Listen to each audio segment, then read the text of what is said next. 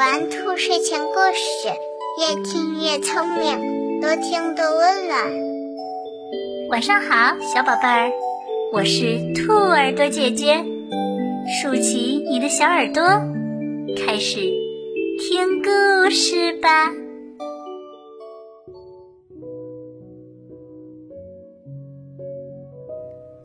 月儿游，夜深了。人们都进入了梦乡，只有月亮眯着弯弯的眼睛，一动不动地看着他仰慕已久的小花园。这是多么美的一个花园啊！高高的树，低低的灌木丛，还有各式各样美丽的花儿。一条小路蜿蜒着，伸进了小主人的屋子。屋子的旁边还有一个闪闪发亮的池塘呢。月亮看着看着就动心了，它不知不觉地移动着脚步，悠然地来到小花园里。它左转右转，不一会儿就走到了花园里小主人的卧室。月亮好奇地趴在窗台上看，屋里有好多好玩的东西，有小三轮车、小人书，真想翻一翻小人书呀。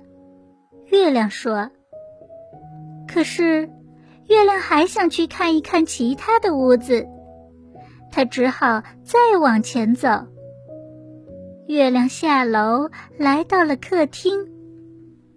这里布置的非常精致，墙上挂着画，壁炉上的花瓶里装着鲜花。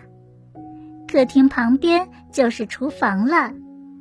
月亮走进去，看到了桌子上放着美味的食物，这可把月亮馋坏了。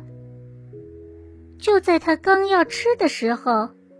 无意中看了一下厨房的钟，呀，天要亮了，我该回去了。于是，月亮匆匆忙忙的跑回了天空。看他弯着腰的样子，好像还在气喘吁吁的呢。就这样，月亮和太阳每天轮流着值班工作，他们从来不会偷懒。